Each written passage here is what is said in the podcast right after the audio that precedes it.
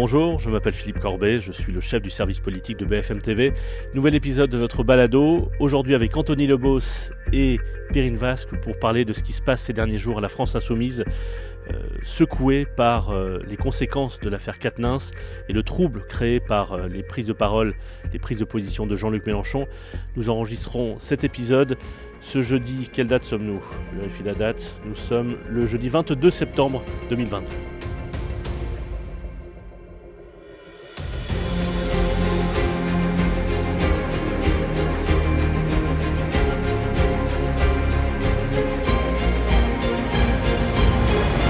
Salut à tous les deux. Salut Philippe, salut Perrine. Salut Philippe, salut Anthony. Alors dites-nous d'abord où est-ce que vous êtes précisément? Vous êtes tous les deux à l'Assemblée, mais assez loin l'un de l'autre. Euh, assez loin, juste en face en fait, j'ai, on a un bâtiment qui nous sépare. Moi je suis dans le jardin de l'Assemblée, qui est très beau par ailleurs, au soleil j'en profite. Ah. Et j'ai un, j'ai un bâtiment en face de moi et, et je pense qu'Anthony est juste derrière ce bâtiment, si je me trompe pas Anthony. Ah, probablement. Dans moi, la rue. moi je suis sur le trottoir. Euh, en face du 101 rue de l'Université, donc c'est là où ont lieu les euh, journées parlementaires du groupe La France Insoumise à l'Assemblée nationale. J'étais à la manif là tout à l'heure euh, avec les soignants, il y avait pas mal de députés LFI et là je viens de revenir. On va préciser quelque chose pour ceux qui ont l'habitude de vous entendre dans les épisodes de- du service politique. Toi, Perrine, tu as suivi la campagne de Jean-Luc Mélenchon, La France Insoumise. Tu nous as raconté au fur et à mesure cette campagne qui l'a menée jusqu'aux aux portes du second tour. Et depuis euh, cet été, depuis la rentrée, là, tu, tu te consacres à la couverture du Parlement, qui devient le, le- le lieu de pouvoir euh, essentiel dans cette, euh, en tout cas l'un des deux des lieux de pouvoir essentiels dans cette euh, configuration politique inédite. Euh, Pas de majorité absolue à l'Assemblée. Et c'est toi, Anthony, qui a repris euh, finalement le, sujet que couvrait, euh, que couvrait le flambeau exactement, le sujet que couvrait, euh, que couvrait Perrine, puisque c'est toi maintenant qui couvre notamment la France Insoumise. On, on va parler ensemble de, de, de ce qui s'est passé ces dix derniers jours à la France Insoumise. Alors on ne va pas revenir dans, dans cet épisode sur l'affaire Katniss en elle-même et, et, et- et les, les relations entre, Adrien Quatennens et son épouse, euh, ce communiqué commun mardi, euh, il y a un peu plus d'une semaine, euh, ces cinq jours de troubles, et ce qui s'est passé dimanche, c'est-à-dire un, un communiqué dans lequel le coordinateur de la France Insoumise, Adrien Quatennens, l'héritier au fond de Jean-Luc Mélenchon, a avoué avoir été violent et notamment avoir giflé son épouse. Et c'était dans ce communiqué qu'il annonçait qu'il se mettait en retrait de euh, la, la- la France, euh, de, so- de sa fonction de coordinateur la France Insoumise. Euh, on va plutôt parler des conséquences de cette affaire, des conséquences politiques de cette affaire au sein de la France Insoumise, au sein de l'équipe de Jean-Luc Mélenchon, puisque, est-ce que tu peux nous le rappeler, Anthony, d'abord, qu'est-ce qui s'est passé après la publication de ce communiqué de- d'Adrien Quatennens C'était à 11h dimanche. Il y a eu un tweet de Jean-Luc Mélenchon Voilà. qui a mis le, le feu dans son parti, d'une certaine manière. Oui, voilà, bah en fait, il y a eu le, le communiqué d'Adrien Quatennens à 11h. Il y a eu un premier tweet à 11h57 précisément de Jean-Luc Mélenchon. Euh, Premier tweet de Jean-Luc Mélenchon dans lequel il apporte euh, son soutien à Adrien Quatennens, dans lequel il salue son courage, la dignité de sa décision, etc.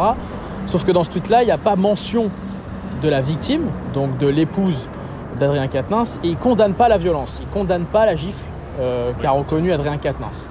Ensuite, Et il parle, je- je- je- je- il parle notamment de malveillance policière. Euh, il met en cause aussi les journalistes, la justice et, et les médias. Et, ce c'est vrai que les deux mots courage et dignité pour parler d'Adrien Quatennens, qui quelques minutes plus tôt venait d'avouer avoir euh, frappé sa femme, euh, sont restés, comment dire, ont, ont surpris, ont choqué, y compris dans, dans l'entourage de Jean-Luc Mélenchon. Oui, voilà. Et, et en fait, si tu veux, entre le premier tweet et le deuxième tweet de Jean-Luc Mélenchon, il se passe trois heures.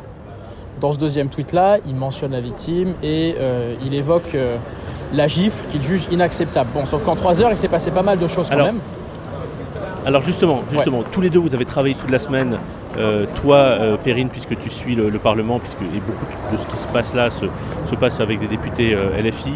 Et toi, Anthony, qu'est-ce qui, qu'est-ce qui s'est passé pendant ces trois heures? Alors, ça, pendant, ça, ces, ça serait plutôt Anthony répondre. Bah, pendant, ces trois, Vas-y, pendant ces Anthony. trois heures, il y a une forme de flottement qui se passe. C'est-à-dire qu'il y a d'abord une forme de sidération de la part de, de, de plusieurs députés, de certains cadres LFI, de voir que Jean-Luc Mélenchon n'a aucun mot euh, ni aucune pensée pour la victime. Et ça, d'ailleurs, il y a des, il y a des euh, cadres de la France Insoumise comme euh, Clémentine Autain, comme Manon Aubry, qui l'ont d'ailleurs très vite signifié ensuite. Mais pendant ces trois heures. C'est-à-dire qu'ils ont, ils ont, ils ont appelé Mélenchon, pour faire simple Ils ont appelé Jean-Luc Mélenchon Alors, les échanges entre Jean-Luc Mélenchon et les cadres, il y a peu de personnes en off, même en off, qui vont nous dire euh, ce qui s'est passé avec lui, euh, s'ils ont échangé avec eux. Il y a une forme d'autocensure vis-à-vis des échanges qu'il y a avec Jean-Luc Mélenchon, peut-être parce que je ne sais pas, il- une forme de peur. euh, c'est ce que j'ai ressenti aujourd'hui avec même les nouveaux députés. Mais pendant ces trois heures, il y a une forme de flottement. euh, et ensuite, au niveau du second tweet de Jean-Luc Mélenchon, là, on voit qu'il y a à peu près tout le monde qui commence à réagir. Il y a le communiqué de la France Insoumise qui est publié quelques minutes après le deuxième tweet, qui salue la décision euh, d'Adrien Quatennens, qui rappelle l'engagement du parti euh, dans la lutte contre les violences sexistes et sexuelles. Et aussi, il y a des voix qui sont un peu dissonantes, comme Clémentine Autain, Manon Aubry, qui disent ce ne sont pas mes mots. Mais on sent qu'il y a déjà un malaise qui s'est pas Oui. mal créé. Et d'ailleurs, même en off, euh, on a parlé avec pas mal de cadres et de députés LFI avec Perrine qui nous disaient, Oui. grosso modo, euh, mais regardez, s'il a fait un deuxième tweet, c'est peut-être parce qu'il n'était pas content du premier. Euh, regardez son premier tweet, il Mm. était euh, peut-être pas honteux, mais il était incomplet. C'était un peu la justification qu'on apportait. Oui. Mais très clairement, il y avait une- un gros, gros malaise, gros flottement. Et d'ailleurs, il y a une seule députée qui a ciblé nommément Jean-Luc Mélenchon. C'est Pascal Martin, qui est pas très très connue. Elle a publié d'ailleurs un communiqué de presse euh, dans lequel euh, elle, Et qui est une militante féministe, oui, absolument, qui est très engagée d'ailleurs sur les questions des violences sexistes et sexuelles, qui a ciblé nommément Jean-Luc Mélenchon et qui a dit que ses réactions étaient inacceptables et insuffisantes. Toi, on, va dérouler le, le suite, euh, la suite de, de- de ce qui s'est passé dans les jours suivants, mais toi, Perrine, toi qui as suivi de près la campagne de Jean-Luc Mélenchon, qui, tu, vraiment, tu étais en contact quotidien avec, euh, avec euh, cet entourage de Jean-Luc Mélenchon et un certain nombre d'entre eux sont devenus députés euh, lors des législatives. Euh, Est-ce que tu as été surpris, en discutant avec eux ces derniers jours ou, ou en observant ce qui s'est passé, surpris de, de ce qui semble être une, une dissension plus que ça, une sorte de fracture entre Jean-Luc Mélenchon et une bonne partie de ses cadres qui vraiment euh, forment, forment un entourage euh, solide autour de lui généralement? Ce qui m'a le plus surpris, pour tout dire, c'est le tweet de Jean-Luc Mélenchon, euh, qui, euh, qui me semble être... euh, Jean-Luc Mélenchon, c'est quelqu'un qui a toujours senti euh, la société, même si voilà, c'était un homme de 70 ans, etc. Il n'était jamais en retard sur les combats à mener, en tout cas dans, ce que je l'ai pu voir pendant la présidentielle. Euh, il a lancé très tôt, par exemple, le sujet de l'eau, de la pénurie de l'eau à venir. Dès le début de la présidentielle, ça ne prenait pas du tout dans les médias, il nous le reprochait souvent d'ailleurs, mais il avait comme ça des combats où il sentait un peu les choses venir. Euh, pour l'avoir suivi longtemps, c'était quelqu'un qui était très engagé quand même sur les, sur les violences sexistes et sexuelles. Et ce tweet-là m'a surpris. Ce tweet-là m'a surpris parce que pour la première fois, à mon sens, en tout cas l'une des premières fois, il n'a pas senti que cette fois-ci, ce n'était plus possible Mhm. de réagir comme ça. Euh, Donc j'ai été, j'ai été euh, étonnée de ça. Et, et peut-être que c'est ça, au fond, dans son, dans son mouvement qu'on a pu ressentir. Après, comme tu le disais, moi j'ai beaucoup fréquenté les très très proches de Jean-Luc Mélenchon, euh, Manuel Bompard, euh, euh, Éric Coquerel. J'ai moins fréquenté euh, Clémentine Autain, qui a toujours été un peu plus distante. Euh, et moi, ce que j'ai pu voir avec eux, c'est que c'était le silence radio, comme l'a dit Anthony, Mm. euh, et que les rares fois où on a pu échanger, c'était vraiment du bout des lèvres qu'il y avait quelques confidences sur la situation euh, comme, comme ils l'avaient vécu eux de l'intérieur, mais surtout on sentait que ça avait été euh, dévastateur pour eux. Cette annonce, en tout cas Mm. d'Adrien Quatennens, parce qu'il n'était absolument visiblement pas au courant des qu'il divorçait, oui, mais toutes ces difficultés, il l'ignorait. Beaucoup ont regretté le très long communiqué, très descriptif d'Adrien Quatennens. En tout cas, certains proches de Jean-Luc Mélenchon ont regretté ce, ce très long communiqué. Et ils ne m'ont Juste sur ce point-là, qu'est-ce qu'ils ont regretté dans ce communiqué? Ils- ont Dans regretté. lequel il, il avoue cette gifle Bah, il, il- il est trop long. Enfin, il est très long ce communiqué. Il, euh, il dit des choses très très personnelles et de fait, il dit parfois des choses contradictoires. C'est-à-dire qu'il dit que euh, il ne l'a jamais, euh, ça ne s'est produit qu'une fois, et puis finalement il relate une, une situation qui s'est produite un an en avant. Euh, Parce que voilà. la gifle, c'était il y a un an. Voilà, donc du coup, c'est un peu contradictoire. Et puis certains m'ont même dit, au fond, il n'aurait jamais dû avouer. C'était peut-être une erreur de le faire, parce que ça lui a C'est coûté terrible plus de cher. dire ça. Ça lui a peut-être coûté plus C'est cher. terrible de dire ça. Je, Il est- je rajoute quelque chose sur ce communiqué parce que ça, ça, il a pas mal été décrié quand même au sein de, au sein de la France Insoumise. Euh, moi, je parlais avec euh, une députée euh, de la France Insoumise qui me disait mais un coup mardi, il dit que c'est privé et le dimanche, il commence à tout balancer. Et euh, grosso modo, c'est Adrien Oui. Quatennens qui nous met dans, dans l'embarras. Il y a eu pas mal de réactions vis-à-vis de ça. Et ce communiqué-là, en fait, euh, n'a pas été publié le dimanche avec l'accord de l'état-major du parti. Ça, il y a plusieurs sources qui nous le disent. Euh, sachant qu'il faut remettre un peu les choses dans le Alors- contexte, le dimanche, il y a euh, Mathilde Oui. Panot qui est invitée euh, chez, chez nos confrères de Sur RTL, RTL à midi. absolument à midi. Il y a le, publié, le communiqué pardon, qui est publié à 11h. Elle n'est pas au courant de l'heure de la diffusion. Mais ce que me disent certaines sources, c'est que Mathilde Panot, qu'il est communiqué ou pas, elle allait annoncer sur RTL à midi la mise en retrait d'Adrien Quatennens. Parce qu'il faut préciser que dans, dans, pour, pour que qu'on comprenne, c'est que dans l'entourage proche de, Jean-Luc Mélenchon, et il a lui-même parlé de la volonté de faire monter une nouvelle génération. Donc dans la nou- nouvelle génération qu'il mettait en avant, il y avait au fond euh, euh, Adrien Quatennens et Mathilde Panot, et il était les deux, les deux favoris, ou en tout cas les deux sur lesquels il s'appuyait le plus. Il avait, pour simplifier après législative, confié la coordination du parti, ou en tout cas confirmé que le parti euh, euh, il serait confié à, à Quatennens, quand le groupe lui-même, le groupe à l'Assemblée nationale, était confié à Mathilde Panot. Mm. Pour simplifier, je caricature, mais c'est un peu ça. C'est-à-dire que c'était les deux lieutenants sur lesquels il s'appuyait le plus. Mais d'ailleurs, c'est ce que nous a dit Mathilde Panot hier à l'Assemblée nationale, mais pour le coup, devant les micros, euh, elle disait, et honnêtement, son attitude, même physique, montrait qu'elle euh, avait l'air, en tout cas, elle avait l'air sincère. Euh, elle nous expliquait, mais vous rendez-vous compte, pour nous, euh, le, le cataclysme qu'a représenté cette histoire Ouais. et, et ces révélations. Euh, Adrien Quatennens était le numéro 2 de notre parti.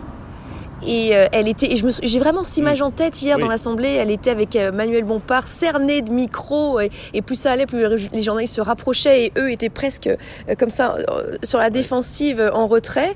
Et c'est vrai que c'était, il y avait, c'était, dur pour eux physiquement. On le voyait. Ils étaient partis aller, euh, ils étaient allés au front pour euh, pour répondre aux journalistes, mais on sentait effectivement que, et d'ailleurs c'est ce que me disait un proche, euh, ça a mis cinq jours, mais imaginez que pour nous, c'est un séisme ça.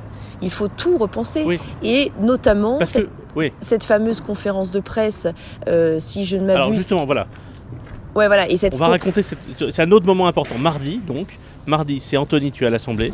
Donc dimanche, lundi, on essaie de, de convaincre des responsables de la France Insoumise de parler. Ils ne veulent pas parler, s'exprimer publiquement. Mhm. Et mardi, il y a une conférence de presse qui est prévue à Ouais. l'Assemblée sur un autre sujet, ou plutôt sur le- le- le- l'action euh, parlementaire des, des C'est ça. Insoumis. Tu y vas pour BFM TV, raconte-nous ce qui se Alors passe. c'est une conférence de presse de rentrée qui est consacrée à la rentrée du groupe LFI. Donc ils allaient aborder grosso modo toute l'activité parlementaire qui allait, euh, qui allait avoir avec cette rentrée. S'ensuit ensuite le temps des questions-réponses. Il y a d'abord des questions sur l'activité parlementaire et puis ensuite une question de confrères de, de quotidien qui interroge euh, les députés LFI sur l'affaire Adrien Quatennens. Là vous avez d'abord Mathilde Panot qui est la présidente du groupe qui s'avance vers le pupitre, qui répond mais de manière assez laconique, ça a duré à peine 15 secondes et qui renvoie en fait toute la presse et tous les journalistes vers le Très mal à l'aise, ouais. vers le fameux communiqué de presse. Elle se retire du pupitre, relance des journalistes, et là, moment de flottement, pendant 10-15 secondes, personne ne savait qui devait parler. Vous avez d'un côté euh, Clément, Ce qui est interminable, Clé- 15 secondes 15 secondes. dans une conférence de presse. Clémentine. Autain qui regarde, Daniel Obono qui regarde ensuite Mathilde Panot, personne ne sait. Euh, je, je- je me souviens avoir vu Clémentine Autain avancer un pas, puis ensuite reculer. Finalement, c'est Daniel Obono qui avance, et tous les autres députés qui derrière regardent euh, le sol, ont les bras croisés, euh, parfois marmonnent Mm. un petit peu dans leur coin. Daniel Obono répond, parfois en cafouillant, relance ensuite des journalistes, et là Clémentine Autain prend véritablement la parole. Et d'ailleurs, les deux, Ouais. Daniel Obono, Clémentine Autain, reconnaissent qu'il y a eu des tâtonnements de la part de la France Insoumise dans cette affaire, euh, que tout n'est pas parfait et Oui. que le mouvement était, était très touché. Et d'ailleurs, Perrine parlait des, des cadres et des proches qui étaient très touchés. Mais il y a aussi les nouveaux députés qui sont très touchés parce que pour eux, euh, Ouais. Adrien Quatennens, c'était euh, le meilleur porte-parole, c'était celui qui pouvait haranguer les foules, etc. Et on parlait beaucoup de cet effet de sidération au sein du parti. Alors, pour, pour, pour, euh, je sais pas ce que vous en pensez, euh, Perrine et, et Anthony, mais pour avoir parlé euh, quelques heures plus tard, avec, après cette conférence de presse avec Daniel Obono et, et Clémentine Autain, l'impression que j'avais, dites-moi si je me trompe, c'est que elles deux étaient très mal à l'aise, notamment parce qu'elles n'étaient pas du tout sur la ligne de Jean-Luc Mélenchon et faisaient partie de celles qui étaient les plus euh, mal à l'aise euh, par la situation qui a été créée par, euh, par Jean-Luc Mélenchon. Et par ailleurs, et là je- j'extrapole un peu, mais dans cette conférence de presse, ce moment gênant, en fait, ce sont des femmes qui partent en Ah. première ligne. Ce sont des. Ah, je crois qu'on t'avait perdu, Ouais, Perrine. oui, tout à fait. Vous m'avez perdu, mais je suis Ouais. revenu. Je Ouais. vous entends. On te retrouve. Non, je- je- on, on parlait de cette conférence de presse euh, que, que racontait euh, Mhm. Anthony, et, et- et je disais, et je sais pas ce que, ce que tu en penses, c'est que dans cette histoire, quand même, euh, quand, il y a un moment difficile comme ça, quand il y a des questions, quand il faut y répondre, et bien en fait ce parti euh, envoie les femmes en première ligne. C'est Mathilde Panot, euh, Clémentine Autain, Daniel Obono qui se retrouvent à défendre péniblement la position d'un parti qui est euh, bouleversé euh, par euh, ce qui arrive à l'épouse d'Adrien Quatennens et qui est bouleversé aussi par la réaction qu'a eu son chef, c'est Jean-Luc Mélenchon. C'est les femmes qui y vont. quoi. Et moi, ça m'a donné une image un peu de malaise. Je sais pas ce que tu en penses, Pierre. Exactement, bah, effectivement. D'ailleurs, c'est quelque chose qui est beaucoup revenu, notamment même dans la, dans la bouche de Sandrine Rousseau, qui, a, qui a dit que les femmes étaient attaquées dans leur défense des, des, femmes victimes. Enfin, c'est un peu compliqué. Mais ça, c'est drôle que tu dis ça parce que ça a été reconnu par un cadre avec de la France insoumise que pu, euh, avec lequel j'ai pu parler hier, euh, qui a reconnu que cette conférence de presse était une catastrophe. Et surtout, je lui ai dit, nous, notre ressenti, effectivement, d'extérieur, que euh, eh bien en fait c'est juste pas possible d'avoir euh, que des femmes comme ça qui sont en première ligne. D'habitude en plus les hommes à la France insoumise ils sont quand même bien présents, les députés masculins sont, sont bien présents. Et là euh, il n'y avait que des femmes et c'était très gênant pour cela aussi. Et c'était leur faire porter une très grande responsabilité sur les épaules. Et il a reconnu que c'était une erreur absolue. Euh, lui, en l'occurrence, n'était pas prévu parce que c'était une conférence de presse prévue depuis longtemps sur un autre sujet. Donc lui n'était pas prévu euh, dans les pour être un orateur de cette conférence de presse, mais il l'a regretté. Et d'ailleurs, hier, lors de l'autre conférence de presse sur euh, sur la, la, taxe super profit, il y avait Manuel Bompard qui a pris la parole, notamment ensuite avec Mathilde Panot pour pour défendre le parti. Alors avant, avant de revenir sur, les leçons politiques qu'il faudra tirer de toute cette, euh, cette séquence, euh, dernière scène, dernier moment qu'il faut euh, raconter. Anthony, ce matin, il y a, c'est pour ça que d'ailleurs tu es à l'Assemblée nationale devant le 101 rue de l'Université, c'est dans ce bâtiment que se tiennent en ce moment les journées parlementaires de la France Insoumise. C'est à huis clos. Il se trouve d'ailleurs, et c'était prévu à l'avance, que les députés insoumis doivent suivre une formation sur les violences sexuelles qui est organisée par, ou plutôt, oui, organisée par Caroline Dehas, qui est une, ancienne, enfin, qui est une militante féministe et qui a une société qui, qui, propose comme ça des formations des entreprises ou bien des, institutions. C'est donc la France Insoumise qui fait appel à, à, ces services. Et tu es sur le trottoir tôt ce matin quand arrive Jean-Luc Mélenchon. Il n'était pas forcément attendu et il arrive devant ta caméra. Il y avait deux caméras, je crois, la tienne et celle de quotidien. Voilà. Raconte-nous ce qui voilà, se passe. Voilà, c'est ça. Bah, il était environ 9h20 euh, avec Joao Alencar, mon JRI, on venait à peine d'arriver il, y a 5 minutes. Euh, moi j'étais euh, au téléphone à ce moment-là et Joao court comme ça très très vite. je me dépêche de raccrocher. On voit effectivement Jean-Luc Mélenchon arriver avec ses collaboratrices, ses collaborateurs. Euh, question de notre confrère de, quotidien, est-ce que vous regrettez vos tweets? Et là, Jean-Luc Mélenchon part sur un autre sujet, il parle de la réforme des retraites, etc. Et il dit euh, Je pèse tout le temps mes mots. Il a cette formule Je pèse tout le temps mes mots. Et ensuite, il s'en va et il rentre. Parce qu'en parce qu'en fait, vous reposez la question Est-ce que vous regrettez vos tweets Et là, il répond visiblement agacé, ça se voit sur l'image que tu, que tu nous as envoyée et qu'on diffuse euh, sur antenne de BFM TV. Je pèse mes mots, il le dit avec agacement. Il le dit avec agacement et ensuite il continue sa route, il pénètre dans le 101 rue de l'université et il va assister à cette réunion. Mais c'était grosso modo sa première réaction depuis, euh, depuis ces deux tweets. Alors, je, vais préciser parce que euh, ce, qui, est, il y a une image quand même qui restera, enfin qui à mon avis restera, c'est que donc il dit je pèse toujours mes mots. Et à ce moment, il se retourne vers ton collègue de quotidien et il lui met la main sur la joue mhm. dans un geste euh, un peu condescendant, en tout cas qui peut être perçu comme condescendant et qui, à mon avis, et moi ça m'a frappé en la voyant cette image, c'est que ça n'est pas du tout un geste acceptable euh, pour un responsable politique avec un journaliste qui fait son métier, qui pose une question. Le responsable politique est, libre de ne pas lui répondre. Euh, mais, poser sa, main sur la joue d'un journaliste parce qu'on n'aime pas la question qu'il vient de poser, c'est au moins, au minimum condescendant, voire presque un peu méprisant. Et, je pense que Jean-Luc Mélenchon, qui lui-même euh, a montré qu'il n'aimait pas être sous le, feu des questions et il n'aimait pas, par exemple, que les, caméras s'approchent trop, près de lui, et on peut le comprendre, là, d'une certaine manière, en touchant comme ça le visage d'un journaliste euh, parce qu'il n'aimait pas sa question.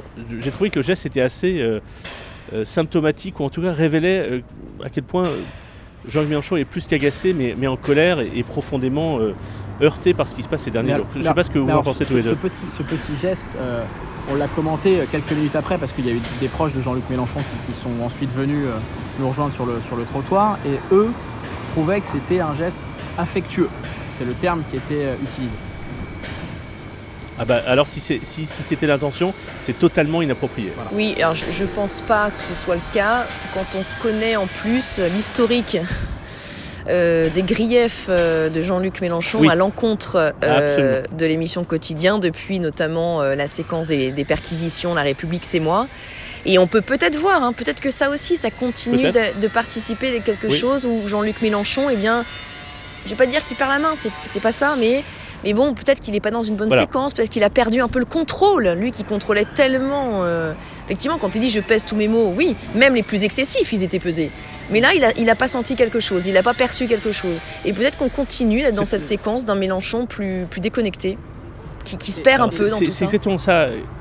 Justement, Périne, sur ce point-là, il y a effectivement, ça rappelle, même si les circonstances sont très différentes, cette image-là euh, sur La République, c'est moi, qui date de 2018, qui l'a poursuivi mm. et qui avait euh, surpris, choqué des Français et qui en tout cas a teinté la manière dont, les Français le regardaient, l'ont regardé. Il a, il a réussi, je ne dirais pas à faire oublier cette séquence, mais en tout cas ça ne l'a pas empêché de, faire le score qu'il a fait à la présidentielle, mais néanmoins c'était un sujet dont il n'aimait pas parler. Euh, est-ce qu'il y a un parallèle avec ça dans l'attitude? Et je voudrais revenir notamment aussi sur ce que tu disais tout à l'heure au début de, de notre conversation, c'est-à-dire que ça révèle aussi un décalage entre Jean-Luc Mélenchon et une partie de ses cadres, un décalage entre Jean-Luc Mélenchon et une partie de son électorat et de la société, notamment l'importance de cette question des violences faites aux femmes moi, je trouve vraiment que cette séquence, pour ça, elle le révèle. Ce qui m'étonne encore une fois parce que euh, c'était quelqu'un qui, qui, était très sensibilisé à ces questions, mais parce que c'est un homme politique extrêmement aguerri. Tout ce que fait Jean-Luc Mélenchon est politique. Tout, même quand il vous parle d'histoire, même quand il vous parle de quelque chose qui n'a rien d'autre à voir avec, avec la politique et l'actualité, vous vous rendez compte quelques semaines plus tard qu'il savait très bien pourquoi mm. il vous disait ça. Donc, euh, je pense que c'est une erreur d'appréciation euh, du temps actuel.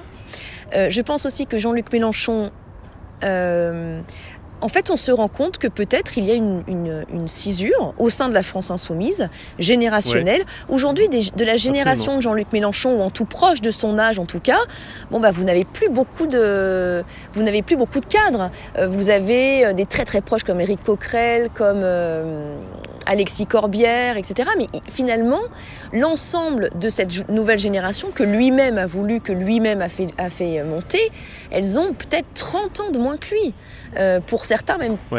Donc, euh, même plus. Donc, euh, forcément, on on, le sentait, comme en plus c'est quelqu'un, j'ai pu le voir pendant la présidentielle, qui est sans cesse entouré de jeunes, de jeunes gens, jeunes filles, jeunes hommes, hein, mais euh, il fait confiance à la jeunesse, euh, dans, ses conseillers les plus proches, même ses conseillers de fond pendant la présidentielle, ses conseillers sur les questions de fond comme euh, l'économie, comme l'environnement, étaient des, jeunes, des, gens très jeunes.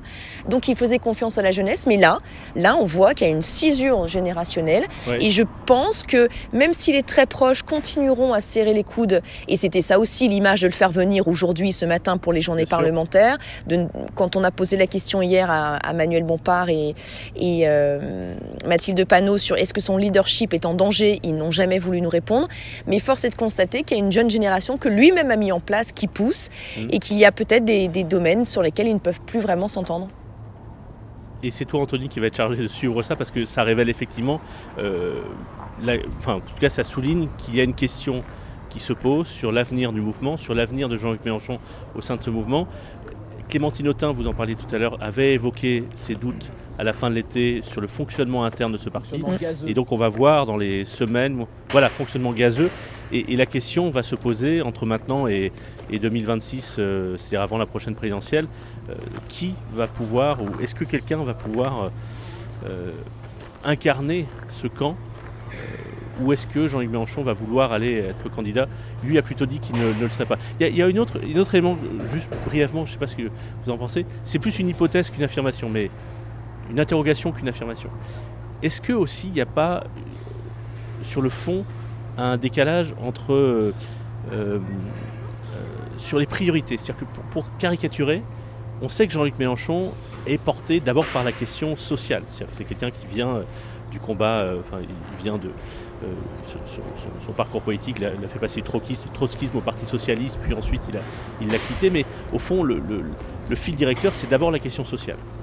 Euh, et en même temps, euh, il a voulu, il a souhaité que la France insoumise soit euh, porteur d'un certain nombre de revendications plus sociétales ces dernières années, notamment les questions de, sur les minorités, sur mhm. lesquelles il a, dont, il a fait un sujet et dont il a été d'une certaine manière le, porte-voix pendant la campagne présidentielle. Et est-ce qu'il n'y a pas une forme de compétition entre, ou de hiérarchie entre l'enjeu social, l'enjeu sociétal, ou de, ou de l'ambition sociale et l'ambition sociétale, de la lutte sociale ou la lutte sociétale? Et pour caricaturer, pour simplifier, il considère que le plus important c'est le social, que Katnins c'est son meilleur lieutenant pour cette lutte sociale, euh, et qu'au fond les questions sociétales, et par exemple les questions liées euh, aux, droits des femmes, sont importantes, mais euh, ne, ne sont peut-être pas le combat le plus important par rapport à la question sociale. Et je me demande s'il n'y a pas aussi implicitement cette fracture au sein du parti qui est révélée par cette, question, par, cette, par cette, euh, ces épisodes des derniers jours. Si c'est ça, ça prouve la déconnexion aujourd'hui euh, de Jean-Luc Mélenchon avec une partie euh, de, de, ce que pensent les jeunes générations qui par ailleurs ont voté pour lui relativement massivement. Massivement, oui. et si c'est ça, ça veut dire qu'il y a une déconnexion de la société et donc que peut-être le sens politique euh, n'est plus aussi ciselé qu'il a, qu'il a pu l'être. En tout cas, moi, c'est comme ça que, je l'analyse. Merci à tous les deux. Merci, Merci à toi.